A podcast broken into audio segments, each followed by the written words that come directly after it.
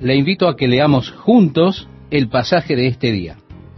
Juan el Bautista dice, yo a la verdad os bautizo en agua para arrepentimiento, pero el que viene tras mí, cuyo calzado yo no soy digno de llevar, es más poderoso que yo. Él os bautizará en Espíritu Santo y fuego. Así vemos en este texto que Juan el Bautista, el precursor, no está dando testimonio de sí mismo, sino de aquel que habría de seguirle, es decir, de Jesucristo.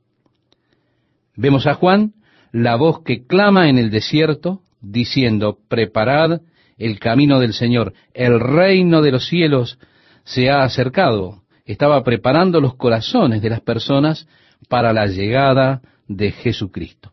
Este era su ministerio, estimado oyente. El Evangelio de Juan enfatiza el ministerio de Juan el Bautista. Así que cuando lleguemos al Evangelio de Juan, ya tendremos una mirada más profunda de esta persona tan interesante, Juan el Bautista. Él, hablando de Jesús, declara, su aventador está en su mano, y limpiará su era, y recogerá su trigo en el granero. Usted va hacia el terreno trillado con un aventador y limpia ese terreno para separar la paja del trigo, de modo que quede solamente el trigo allí sobre el suelo. Y así ocurre con quienes hacen esa tarea. Ellos pueden venir con esos aventadores y atravesar el terreno para quitar la paja del trigo. Aquí la figura es su aventador en su mano, y él limpiará su era y lo recogerá en el granero. Y continúa diciendo nuestro texto, y quemará la paja en fuego que nunca se apagará.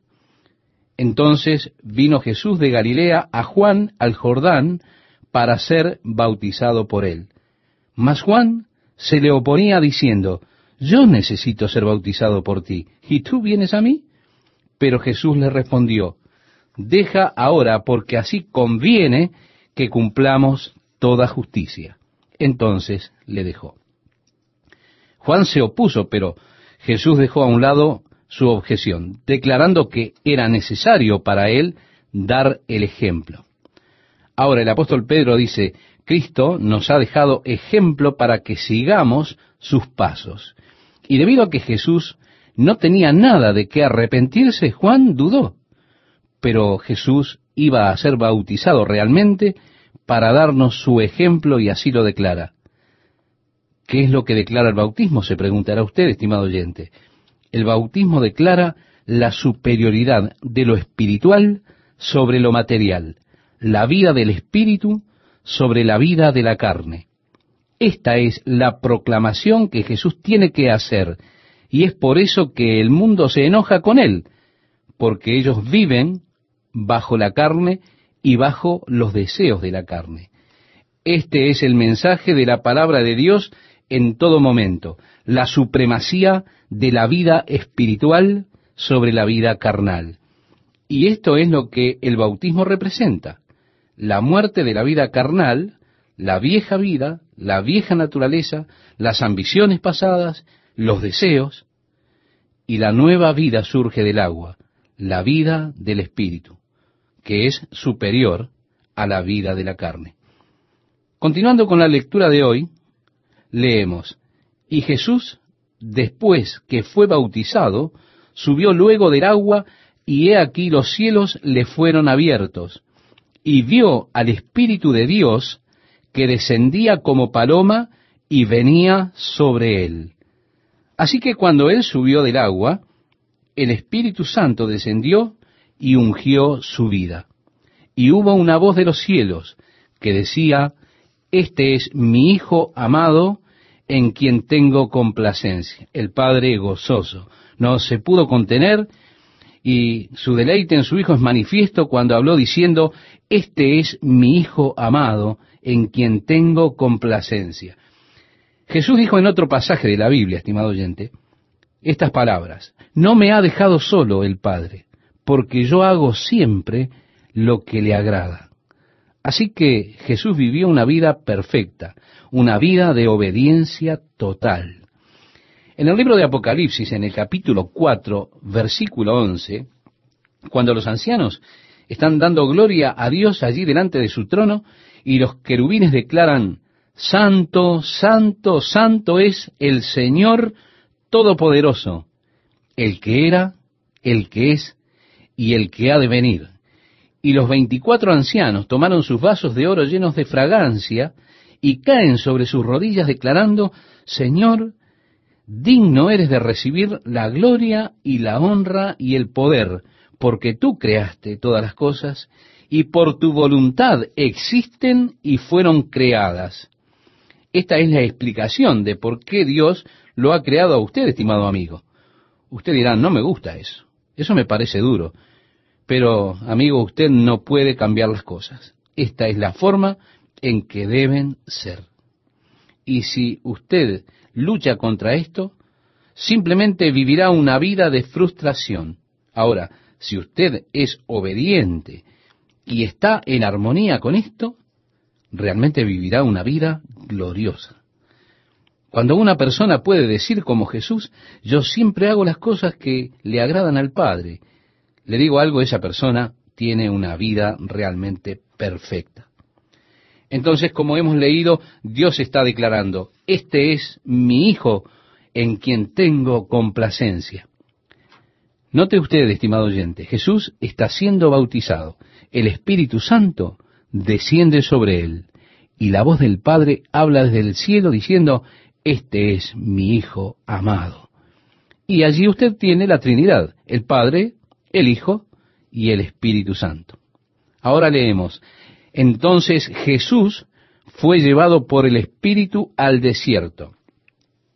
Note que inmediatamente a ser bautizado, Él es guiado por el Espíritu. Hay tantas personas que ponen énfasis en el bautismo del Espíritu Santo, cuando el énfasis debería estar sobre el caminar en el Espíritu, no en los dones, no en el fenómeno, no en la emoción o las manifestaciones, sino en el énfasis real del cristiano, que debe estar en caminar en el Espíritu, en ser guiado por el Espíritu, porque Pablo nos dice en Romanos capítulo 8, porque todos los que son guiados por el Espíritu de Dios, estos son hijos de Dios. A mí no me interesa cuán emocionado esté usted, estimado oyente, o cuán alto pueda saltar bajo el ungimiento del Espíritu Santo. En lo que realmente estoy interesado es en cuán derecho camina usted cuando aterriza. He conocido muchas personas que saltan, pero que no caminan recto. Y para mí esto no tiene valor. La emoción que usted pueda tener en la manifestación de los dones espirituales no es tan importante como su caminar en el Espíritu. Lo que es vital e importante es su caminar en el Espíritu. Y eso es lo que Dios está buscando.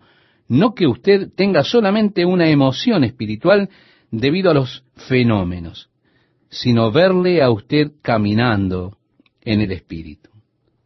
Ahora bien, yo no me opongo a las emociones espirituales, a los fenómenos espirituales, pero me opongo a trazar una línea torcida en la carne. Y yo creo que es allí donde debe estar nuestro énfasis. Y cuando nosotros ponemos énfasis solo en los fenómenos espirituales y no en el caminar en el espíritu, entonces podremos tener toda clase de dificultades. Seguimos leyendo, estimado amigo. Entonces Jesús fue llevado por el Espíritu al desierto. Podríamos preguntarnos, ¿con qué propósito? Lo dice allí, para ser tentado por el diablo, para ser probado y después de haber ayunado cuarenta días y cuarenta noches, tuvo hambre. El doctor Wilder Smith habló acerca de la privación de los sentidos, y yo encuentro esto muy interesante. Vea usted, nuestras mentes están tan ocupadas interpretando todos los estímulos a nuestro alrededor, la vista, el oído, el gusto, el tacto, y estos receptores sensoriales que tenemos están continuamente enviando pequeños mensajes a nuestro cerebro. Y estamos constantemente interpretando todos estos datos que el cerebro procesa. Y está diciendo, hombre, este asiento se está poniendo duro. Y me pregunto, ¿cuánto tiempo más va a seguir hablando? Y al mismo tiempo sus ojos están enviando esas pequeñas imágenes a un promedio de 18 recuadros por segundo a su cerebro. Y éste interpreta esas vibraciones de color y forma. Al mismo tiempo sus oídos recogen el sonido de las vibraciones y las envían a su cerebro y se descifran esas vibraciones en palabras. En el mismo momento tal vez usted esté transpirando y entonces se pone una pastilla de menta en su boca y así todos estos estímulos sensoriales llegan a su cerebro y el cerebro los descifra e interpreta por usted. Y como resultado, nuestros cerebros están llenos de información. También es interesante cuando el doctor Wilder Smith dice que cuando comenzaron a colocar a los astronautas en lo que ellos llaman privación de los sentidos, es decir, poniéndolos en una habitación oscura, en una situación ingrávida en el agua, flotando en el agua, para poder tener el sentido de ingravidez, en agua caliente, en agua a la temperatura del cuerpo, digamos, de modo que no interpretan el calor o el frío, y quitando gran parte de la luz de la habitación. Es notable la quietud que hay allí, porque ellos están en esa posición de privación de los sentidos. Así está el cerebro, no teniendo que lidiar con todos los mensajes que eran enviados por las distintas perspectivas sensoriales del cuerpo. Así es que los astronautas comienzan a tener visiones y experiencias espirituales cuando Dios comienza a comunicarse a través del sexto sentido. El sexto sentido que generalmente nosotros no usamos. ¿Por qué? Porque el cerebro está colmado de información proveniente de los otros cinco sentidos. Todo esto me parece realmente fascinante. Ahora bien, en el ayuno, su cerebro está siendo privado de uno de los sentidos normales. Este es el sentido del gusto. Así que usted en el ayuno está atravesando un periodo de tiempo en el cual el cerebro no tiene que interpretar lo dulce, lo amargo, lo salado, etc. Y el cerebro es libre de la interpretación del sentido del sabor. Allí es que usted está dejando un circuito vacío en el cerebro. Está abriendo una línea, por así decirlo, y el sexto sentido tal vez comience a captar algún mensaje. Bueno, dicen que luego de cinco días usted pierde el sentido del hambre. Cuando está en un ayuno muy largo y usted no experimentará el hambre nuevamente hasta que comience a morir de hambre. Lo cual sucede habitualmente entre los 35 a 40 días que usted comienza a sentir hambre. Y dicen que cuando se comienza a sentir hambre nuevamente es de vital importancia comer porque ahora usted realmente se está muriendo de hambre y si no obtiene alguna nutrición morirá pronto. Es importante el hecho de que Jesús ayunó durante 40 días y 40 noches y luego de ese periodo él sintió hambre. Esto indica, estimado oyente, que él no tuvo hambre durante el periodo de los cuarenta días y cuarenta noches. Y así Satanás, tomando ventaja de esa situación, vino a él y le dijo, si eres hijo de Dios, note que este no es un sí en el indicativo, sino un sí en el subjuntivo, que se podría traducir más apropiadamente, ya que eres el hijo de Dios. Satanás no tenía la duda acerca de quién era él. En otra ocasión los demonios le dijeron a Jesús, sabemos quién eres, el santo Hijo de Dios. Pero Satanás no le está diciendo sí en el indicativo. Sí, eres hijo de Dios. Él le está diciendo, ya que eres el Hijo de Dios, ¿por qué no usas tus poderes divinos para satisfacer tus propias necesidades físicas? Esto es algo que Satanás hace para tentar a las personas que han recibido bendiciones del Espíritu Santo. ¿Por qué no usas tus poderes divinos para satisfacer tus propios deseos, tu hambre, tu apetito? Di que estas piedras se conviertan en pan. Tú tienes el poder para hacerlo. Tú eres Dios. ¿Tienes hambre? ¿Por qué no haces un milagro para satisfacer tus propios deseos? Jesús le respondió, escrito está, no sólo de pan vivirá el hombre, sino de toda palabra que sale de la boca de Dios. Así que él respondió a la tentación de Satanás con la palabra de Dios, su palabra. La escritura dice, en mi corazón he guardado tus dichos para no pecar contra ti. Entonces el diablo le llevó a la santa ciudad y le puso sobre el pináculo del templo. La tradición dice que es la esquina del templo que para ese tiempo tenía 61 metros hacia abajo desde la punta aproximadamente. Y le dijo, si eres hijo de Dios, échate abajo porque escrito está, a sus ángeles mandará acerca de ti y en sus manos te sostendrán para que no tropieces con tu pie en piedra. Note lo que dice Jesús. Escrito está. Le responde a Satanás con la palabra de Dios. Así que, ¿qué hizo Satanás? Regresó a él tergiversando la palabra. Él dice, escrito está, a sus ángeles mandará acerca de ti, y en sus manos te sostendrán para que no tropieces con tu pie en piedra. No te lastimarás, los ángeles te levantarán. Es muy importante que comparemos la escritura con la escritura misma. Y así respondió Jesús. Escrito está también, no tentarás al Señor tu Dios. Hay un par de escrituras interesantes en el Evangelio de Marcos, y estas referentes a las señales que deben seguir a aquellos que creen. Dice así, tomarán en las manos serpientes, y si bebieren cosa mortífera, no les hará daño. Había un pastor en los Estados Unidos que repartió cianuro a sus miembros e hizo que lo bebieran para probar su fe. Evidentemente fue trágico. Dos de ellos murieron y él fue acusado de homicidio. Ellos tenían dudas, pero lo estaban haciendo basándose en el capítulo 16 del Evangelio de Marcos. Ahora, nuevamente, si ellos tan solo hubieran comparado la escritura con la escritura misma, no hubieran hecho eso. Básicamente esto es lo que Satanás le está sugiriendo a Jesús, que se pusiera a sí mismo en riesgo para probar las escrituras. Salta, pruébalo, él enviará a sus ángeles. Eso es lo que le dice. Pero Jesús era suficientemente sabio para comparar la escritura con la escritura misma.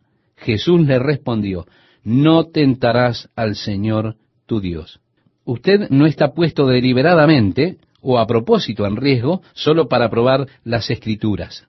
Leemos, otra vez le llevó el diablo a un monte muy alto y le mostró todos los reinos del mundo y la gloria de ellos, y le dijo, todo esto te daré si postrado me adorares. Entonces Jesús le dijo, vete, Satanás, porque escrito está, al Señor tu Dios adorarás y a Él solo servirás. Así que tres tentaciones, y cada una Jesús la contestó con la palabra de Dios. Ahora leemos, estimado oyente, el diablo entonces le dejó, y he aquí vinieron ángeles y le servían. Cuando Jesús oyó que Juan estaba preso, volvió a Galilea y dejando a Nazaret vino y habitó en Capernaum. Uno de mis sitios favoritos de la Tierra Santa. Ese es Capernaum. Porque la mayor parte del ministerio de Jesús fue realizado allí, precisamente en Capernaum. Dice la Biblia, y dejando a Nazaret, vino y habitó en Capernaum, ciudad marítima en la región de Zabulón y de Neftalí. Este es el área que le fue adjudicada a las dos tribus, la tierra de Zabulón y Neftalí. Neftalí tenía el área del norte, así que estando en Capernaum, usted está en el límite entre Zabulón y Neftalí.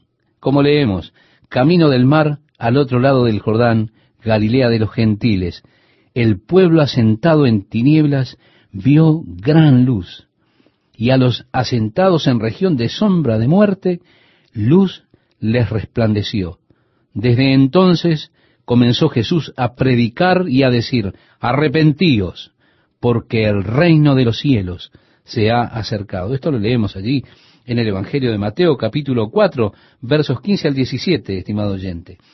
el mismo mensaje que Juan el Bautista anunciaba, ahora es confirmado por Jesús. El reino de los cielos se ha acercado. El Mesías pronto será revelado. El reino tiene el potencial para instalarse, pero por supuesto, ellos rechazaron al Mesías. Y leemos, andando Jesús junto al mar de Galilea, vio a dos hermanos, Simón, llamado Pedro, y Andrés, su hermano, que echaban la red en el mar, porque eran pescadores. Y les dijo, venid en pos de mí, y os haré pescadores de hombres. Ellos entonces, dejando al instante las redes, le siguieron. Este no fue su primer encuentro con Jesús, como encontramos en los otros evangelios, pero este encuentro es cuando Jesús los llama para disipularlos. Pasando de allí, vio a otros dos hermanos. Seguimos la lectura, estimado oyente. Jacobo, hijo de Zebedeo, y Juan su hermano, en la barca con Zebedeo su padre, que remendaban sus redes, y los llamó. Y ellos, dejando al instante la barca y a su padre, le siguieron. En otro pasaje dijo Jesús, no hay ninguno que haya dejado casa, o hermanos, o hermanas, o padre, o madre, o mujer, o hijos, o tierra por causa de mí y del Evangelio, que no reciba cien veces más ahora en este tiempo, casas, hermanos, hermanas, madres, hijos y tierras con persecuciones, y en el siglo venidero la vida eterna. Continuamos leyendo, estimado amigo, y dice, y recorrió Jesús toda Galilea enseñando en las sinagogas de ellos, y predicando el Evangelio del reino, y sanando toda enfermedad y toda dolencia en el pueblo. Y se difundió su fama por toda Siria, y le trajeron todos los que tenían dolencias, los afligidos por diversas enfermedades y tormentos, los endemoniados, lunáticos y paralíticos, y los sanó. Y le siguió mucha gente de Galilea, de Decápolis, de Jerusalén, de Judea y del otro lado del Jordán. Sí, estimado oyente, una gran multitud de personas eran atraídas por los milagros que hacía Jesús. ¿Cómo están amigos?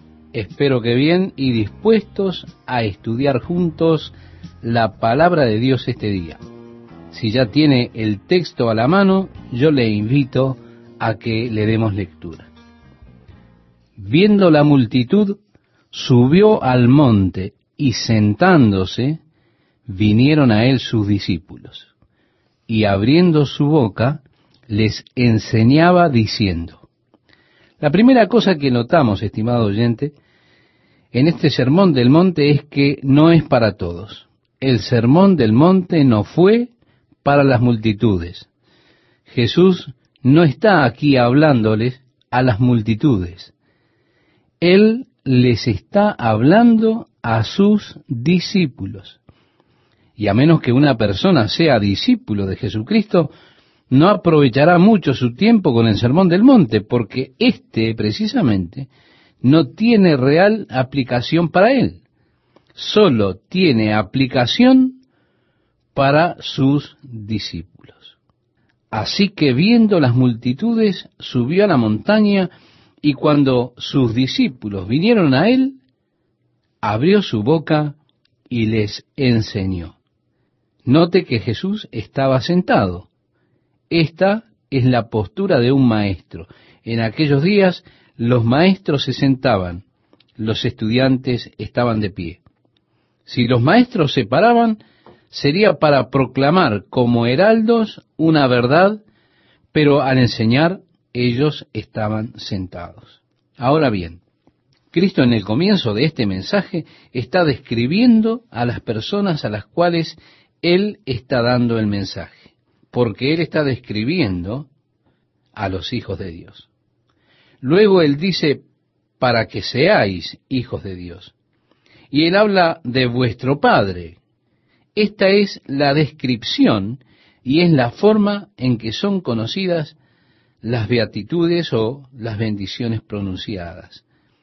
La palabra bienaventurado literalmente significa muy feliz.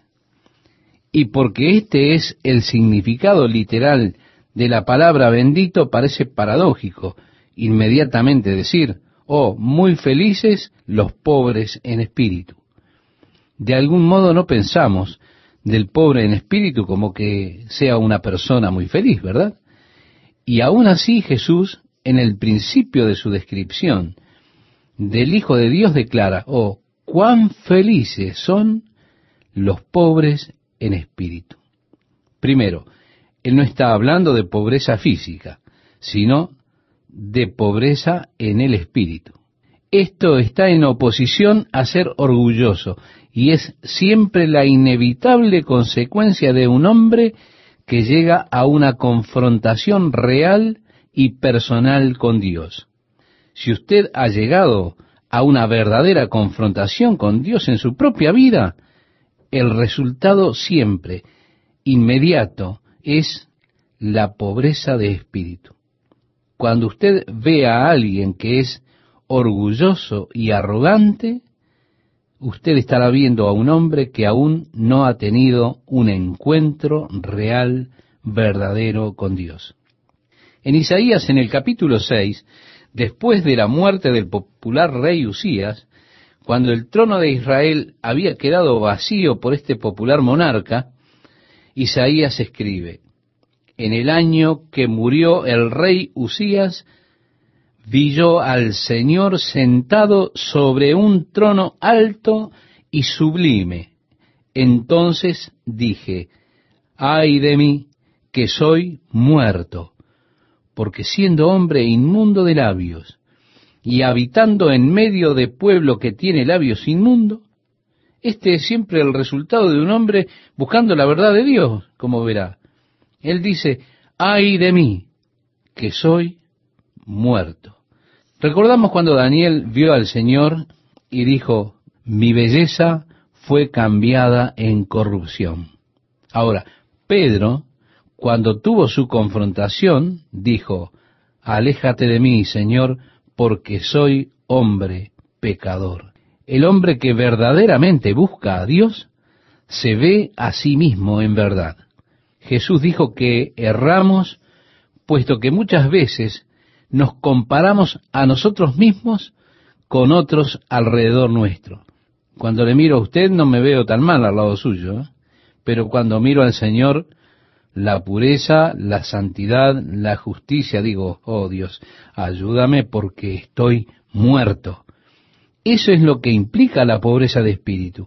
Es una verdadera evaluación de uno mismo no a la luz del hombre, sino en la luz de Dios, donde veo la verdad real acerca de mí y me trae a ese, oh Dios, ayúdame, necesito tu ayuda. Lo mismo que dijo Pablo, miserable hombre de mí, ¿quién me librará de este cuerpo de muerte? Recuerda. Así que ese es siempre el comienzo, el comienzo concienzudo de un hombre que tiene una verdadera relación con Dios. Pero Jesús dijo, verdaderamente feliz es ese hombre. ¿Por qué?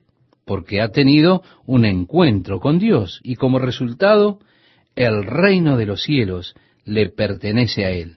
No vive más en la esfera material, sino que es transferido, trasladado al reino de los cielos, como hijo de Dios y como ciudadano del reino eterno.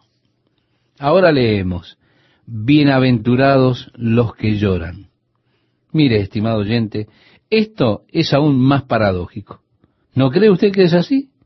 Decir felices son los que lamentan, pero habiendo venido a la verdadera conciencia de lo que yo mismo soy, a la luz de Dios, viniendo en esa pobreza de espíritu, mi corazón es quebrantado por mi propia condición. Yo me lamento por mis faltas, por lo que veo de mí mismo, por lo que veo en mí mismo. Entonces la promesa del Señor es, porque ellos recibirán consolación. Al comenzar el Señor a ministrarme el poder de su Espíritu Santo y su fortaleza, yo comienzo a experimentar entonces las victorias de Jesucristo en mi vida, y ello me hace realmente muy feliz. Pero esto no viene hasta que no he llegado al fin de mí mismo y a esa situación de lamento en el hecho de que no tengo fuerzas, no tengo habilidad, no tengo poder. Siento esta falta de ayuda y clamo desde esa imposibilidad de ayuda. Luego de ello, comienzo a experimentar el glorioso poder de Dios, haciendo en mi vida lo que yo no pudiese hacer por mí mismo. Esto es verme verdaderamente a mí mismo. No me enorgullezco más, no me engaño más a mí mismo con respecto a lo que soy. Y eso es por regla general lo que las personas hacen. Ahora bien, es interesante que estas son características que no son admiradas por el mundo. ¿Por qué? Porque el mundo admira al agresivo. Verá, si esto hubiese sido escrito por el hombre, las bienaventuranzas serían dadas a una clase de atributos humanos completamente diferentes. Pero dado que Jesús está describiendo al Hijo de Dios, Él describe aquellas características que son admiradas por el cielo, estimado oyente. Veamos a continuación nuestro texto. Bienaventurados los mansos, porque ellos recibirán la tierra por heredad. Esta tierra no es la tierra que Dios creó, ha sido dañada por la rebelión en contra de Dios, pero Él ha de restaurar la tierra a su designio original. Las guerras un día habrán de cesar. El hombre habrá de habitar junto a su prójimo en verdadera justicia, en verdadera paz. Y el reino de Dios ha de venir a la tierra y aquellos que son hijos de Dios habrán de heredarla. Jesús dijo, y les diré en aquel día, venid, benditos de mi Padre, heredad el reino preparado para vosotros desde la fundación del mundo. Apocalipsis nos dice en cuanto al cuerpo de Cristo, y vivirán y reinarán con él mil años en la tierra. ¿Qué lugar glorioso sería esta tierra si no fuese por la polución que el hombre ha traído? Pero veremos a la tierra como Dios la pensó. Heredaremos la tierra como Dios lo planificó. Ahora, viéndome a mí mismo a la luz de Dios, reconociendo la verdad de mi propia debilidad, teniendo una verdadera evaluación de mí mismo, comienzo a tener hambre y sed de justicia. Como expresó el apóstol Pablo, he visto el ideal. Romanos capítulo 7 dice, estoy de acuerdo con que la ley es buena, pero cómo obrarla no lo puedo descubrir, porque no hago el bien que quiero, sino el mal que no quiero. Eso hago. ¿Quién me librará de este cuerpo de muerte? Y allí nace este clamor. Oh Dios, ayúdame. Tengo hambre y sed del ideal, pero no he estado capacitado para alcanzarlo. ¿Quién me podrá ayudar para encontrar este ideal? Y Jesús dijo, bienaventurados los que tienen hambre y sed de justicia, porque ellos serán saciados. Si usted está hambriento y sediento de justicia, seguramente Dios ha de saciar ese hambre y esa sed de su corazón, y ello será con la justicia de Dios. Ahora entremos a ver características más positivas, estimado oyente. Bienaventurados los misericordiosos, porque ellos alcanzarán misericordia. Jesús declara que el haber sido perdonados debe ser el incentivo de nuestro perdón. Habiendo obtenido misericordia de Dios, debemos nosotros ser misericordiosos. Él aquí coloca las cosas en otro sentido. Bienaventurados los misericordiosos, porque ellos alcanzarán misericordia. Bueno, hemos alcanzado misericordia eso es lo que realmente nos hace a nosotros misericordiosos. Bien, seguimos con la lectura, estimado oyente. Bienaventurados los de limpio corazón, porque ellos verán a Dios. Bienaventurados los pacificadores, porque ellos serán llamados hijos de Dios. Esto básicamente finaliza la descripción de ese Hijo de Dios. En la próxima beatitud, Él, en mayor o menor grado, declara cuál será la respuesta y la reacción del mundo hacia esa persona. Ahora, al leer estas características, usted dirá, ese sujeto será bien aceptado doquiera que vaya. Bueno, lo sería en cualquier iglesia, pero cuando sale al mundo es otra historia.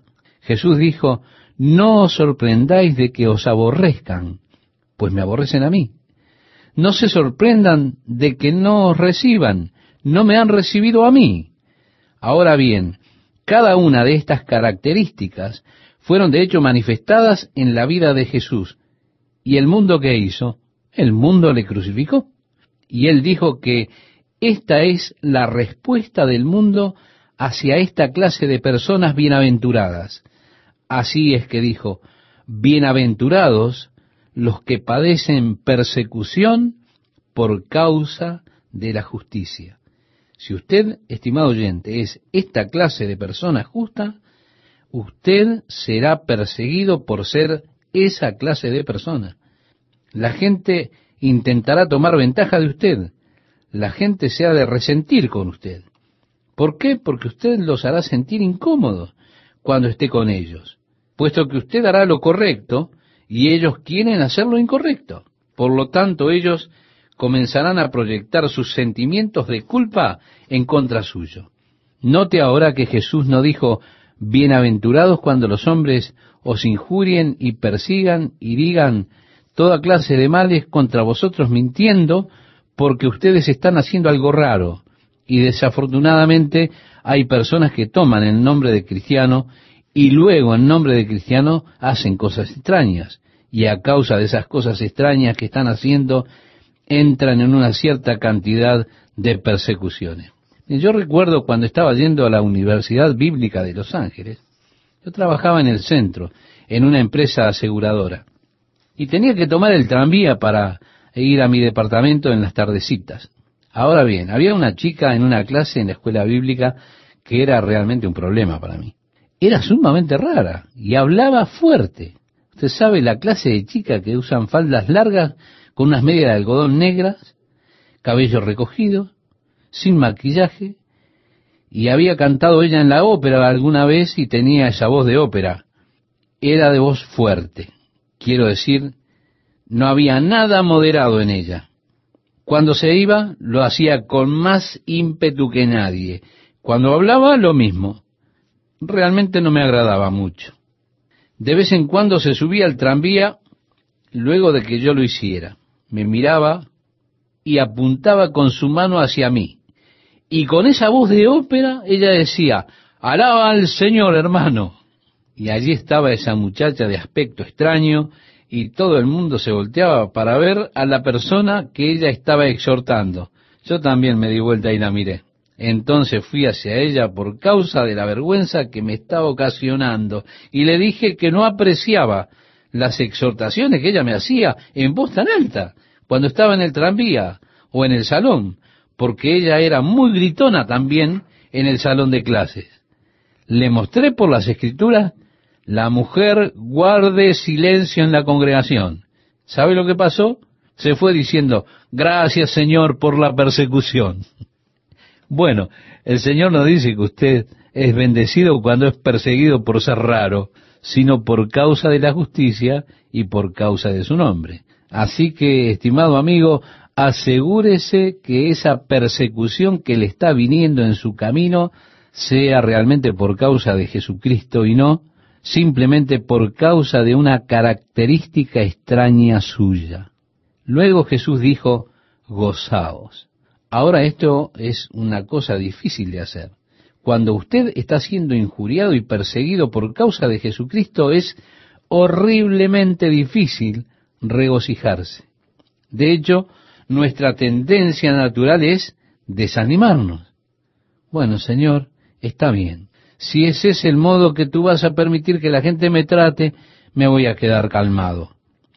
Es solo un disgusto porque no nos gusta que se nos injurie no nos gusta ser perseguidos, pero Jesús dijo, gozaos. ¿Usted puede hacerlo, estimado amigo? Pedro y Juan, en el libro de los Hechos, cuando estaban entrando al templo y por la fe en Jesucristo le trajeron sanidad al cojo, como resultado fueron arrestados y traídos a juicio. Los hombres que los estaban tratando los golpearon y les advirtieron que no hablaran con nadie más acerca de Jesucristo. Dice la Escritura, y ellos salieron de la presencia del concilio gozosos de haber sido tenidos por dignos de padecer afrenta por causa del nombre. Un ejemplo clásico de este texto siendo cumplido en la vida de los discípulos.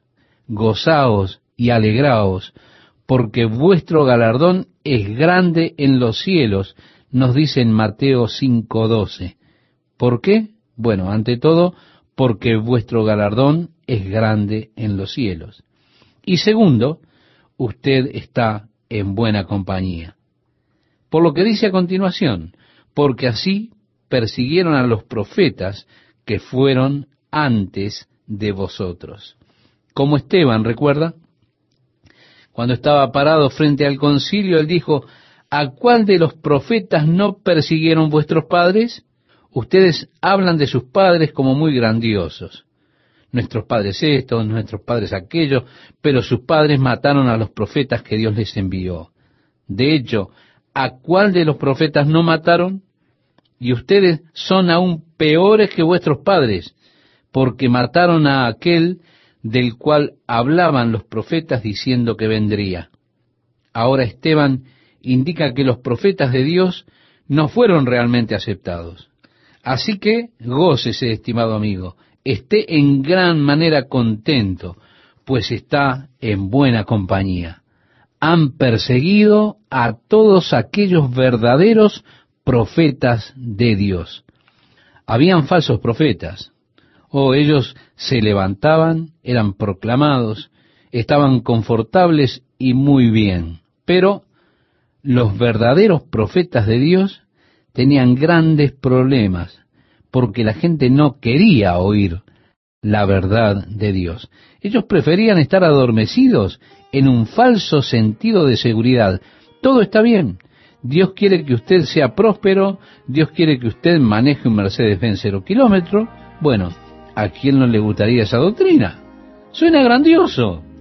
Apúrese, apúrese, compre un Mercedes, estimado oyente. Pero los verdaderos profetas de Dios no son tan populares. ¿Qué tal amigos? ¿Cómo están? Si ya tiene a la mano el texto de hoy, le invito a que lo leamos juntos. Jesús declara la influencia del Hijo de Dios en la tierra cuando dice, vosotros sois la sal de la tierra. Bien, en aquellos días la sal era usada básicamente como un conservante. Siempre que mataban algún animal, la parte que ellos no cocinaban de inmediato tenía que ser bien salada.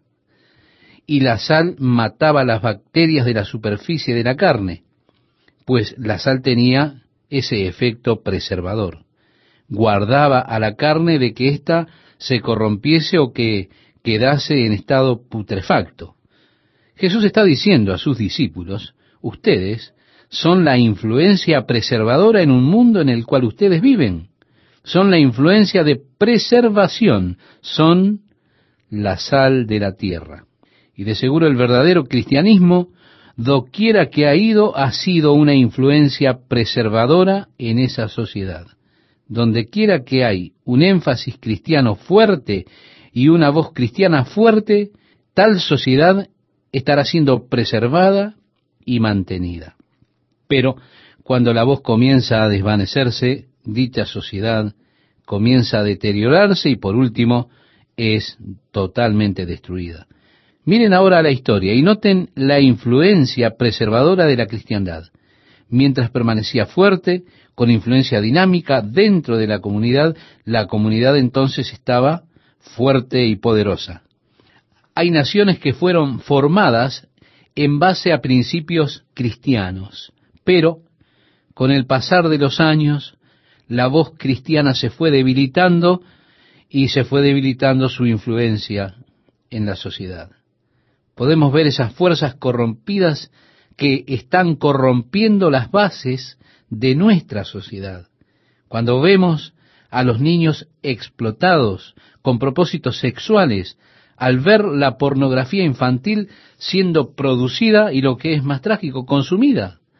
Ahora bien, hay una cosa interesante en cuanto a la pornografía infantil y en cuanto a muchas de estas horribles cosas que están pasando y que usted, estimado amigo, debe saber.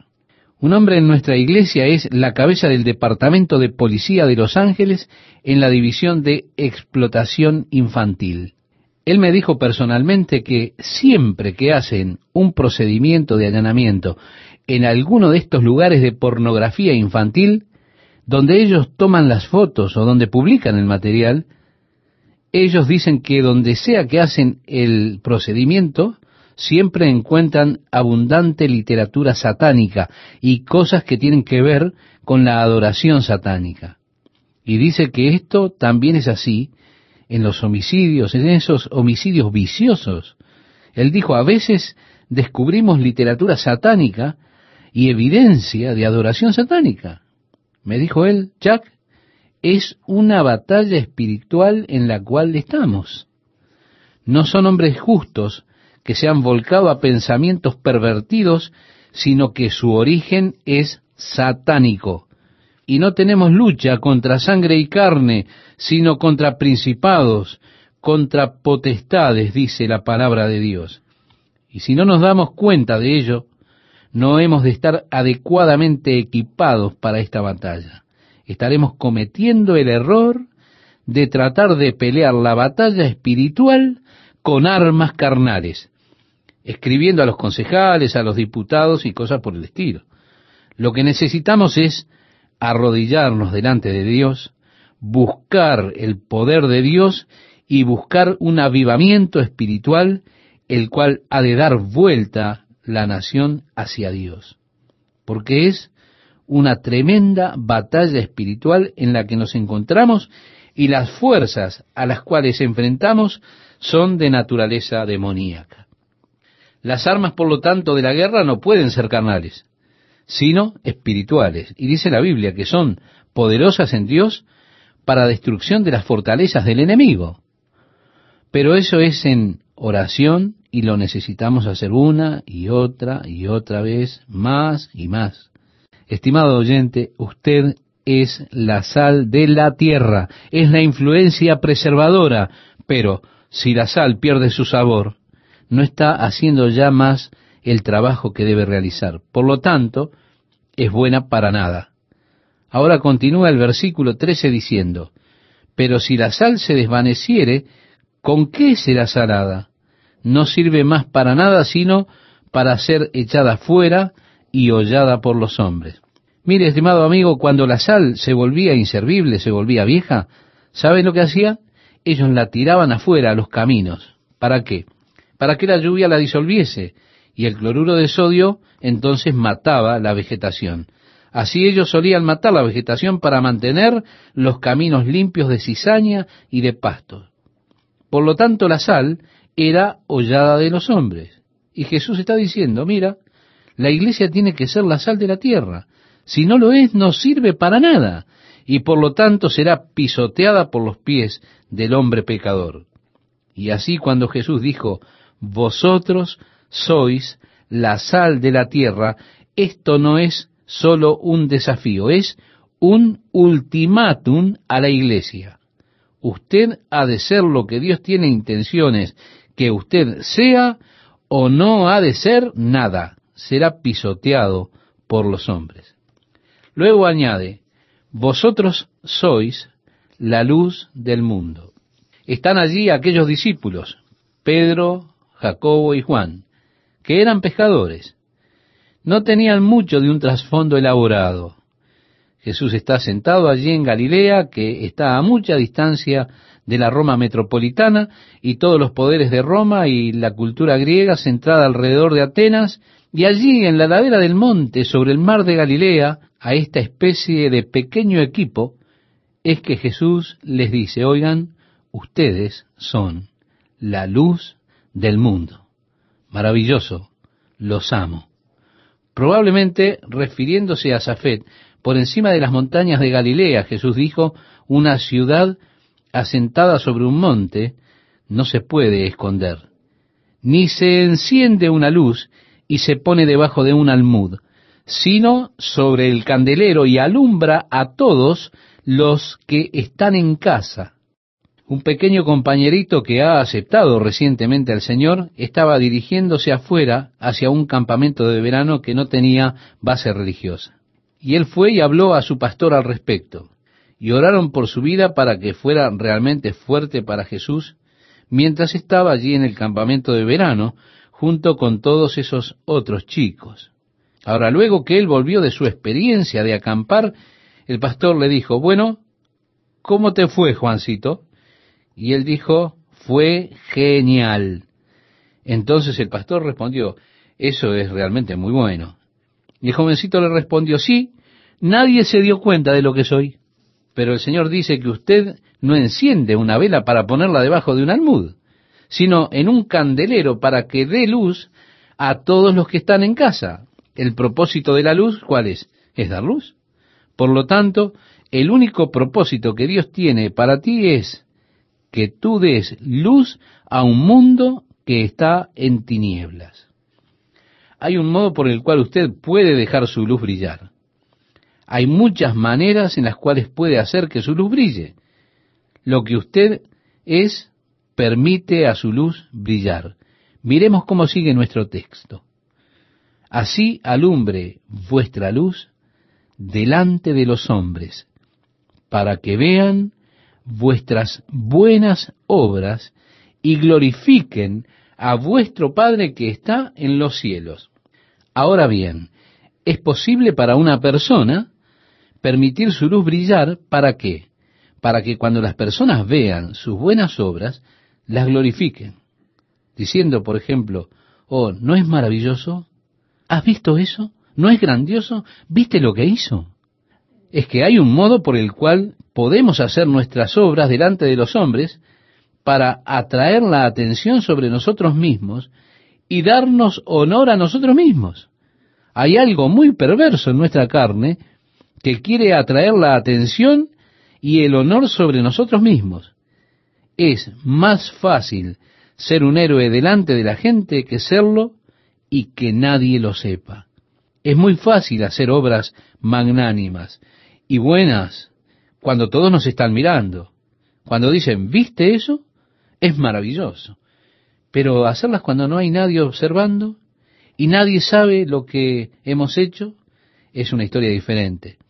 De algún modo queremos reconocimiento de los hombres por nuestras buenas obras. Pero Jesús dijo, dejad vuestra luz brillar para que cuando los hombres vean vuestras buenas obras, glorifiquen al Padre en el cielo al movernos a través de los evangelios, si estudiamos el ministerio de Jesucristo, muy a menudo, estimado amigo, hemos de leer cómo las multitudes venían a Él y Él las tocaba, las sanaba, y dice la Biblia, y se fueron glorificando a Dios. ¿Se da cuenta usted? Él lo hizo de un modo que Dios fuese glorificado al ver las gentes, las buenas obras que él había hecho. Así la vida cristiana es de un fino equilibrio. Usted es la luz del mundo, pero usted dejará brillar su luz delante de los hombres para que cuando vean sus buenas obras, ellos no vayan a glorificarle a usted y a alabarle a usted, sino que alaben y glorifiquen a su Padre que está en el cielo. Jesús prosigue a la próxima sección del Sermón del Monte al hablar con ellos en lo concerniente al relacionamiento del cristiano con la ley. Entonces declara, no penséis que he venido para abrogar la ley o los profetas, no he venido para abrogar, sino para cumplir. La ley requería muerte por la desobediencia. Jesús vino a cumplir la ley, muriendo por nuestra desobediencia. Él vino a cumplir los profetas, donde Isaías dice, Todos nosotros nos descarriamos como ovejas, cada cual se apartó por su camino, mas Jehová cargó en él el pecado de todos nosotros. Él vino a cumplir la ley y los profetas. Yo no he venido a destruirla, he venido a cumplirla. Es por ello que Pablo escribió, Cristo es el fin de la ley para todo aquel que cree, porque Él nos trajo a una nueva relación con Dios que involucra nuestra fe en Jesucristo como la base para pararnos en justicia delante de Dios, puesto que Él cumplió la ley. Él no vino con otro propósito en cuanto a la ley, sino a cumplirla. Y Él cumplió los requerimientos de la ley por nosotros, muriendo en nuestro lugar. Él sigue diciendo, porque de cierto os digo que hasta que pasen el cielo y la tierra, ni una iota ni un tilde pasará de la ley, hasta que todo se haya cumplido. Las iotas y los tildes son los pequeños signos de puntuación que estaban puestos allí en las letras hebreas, esas pequeñas marcas que dan la pronunciación a la vocal. Ni una iota ni una tilde pasará de la ley hasta que todo se haya cumplido. Dijo él, de manera que cualquiera que quebrante uno de estos mandamientos muy pequeños y así enseñe a los hombres, muy pequeño será llamado en el reino de los cielos. Mas cualquiera que los haga y los enseñe, éste será llamado grande en el reino de los cielos. Hemos leído en el Evangelio de Mateo capítulo 5, verso 19, estimado amigo. Un día a Jesús se le preguntó lo siguiente, ¿cuál es el mayor mandamiento? Jesús contestó acertadamente, amarás al Señor tu Dios con todo tu corazón y con toda tu alma y con todas tus fuerzas, con toda tu mente. Y él añadió, y el segundo es similar, amarás a tu prójimo como a ti mismo. Y él dijo, estos dos son la ley y los profetas. Esto es un resumen, un resumen muy breve de toda la ley y los profetas. Ama a Dios con todo tu corazón y a tu prójimo como a ti mismo. El apóstol Pablo decía que el amor es el cumplimiento de la ley, porque el que ama al prójimo, decía él, ha cumplido la ley.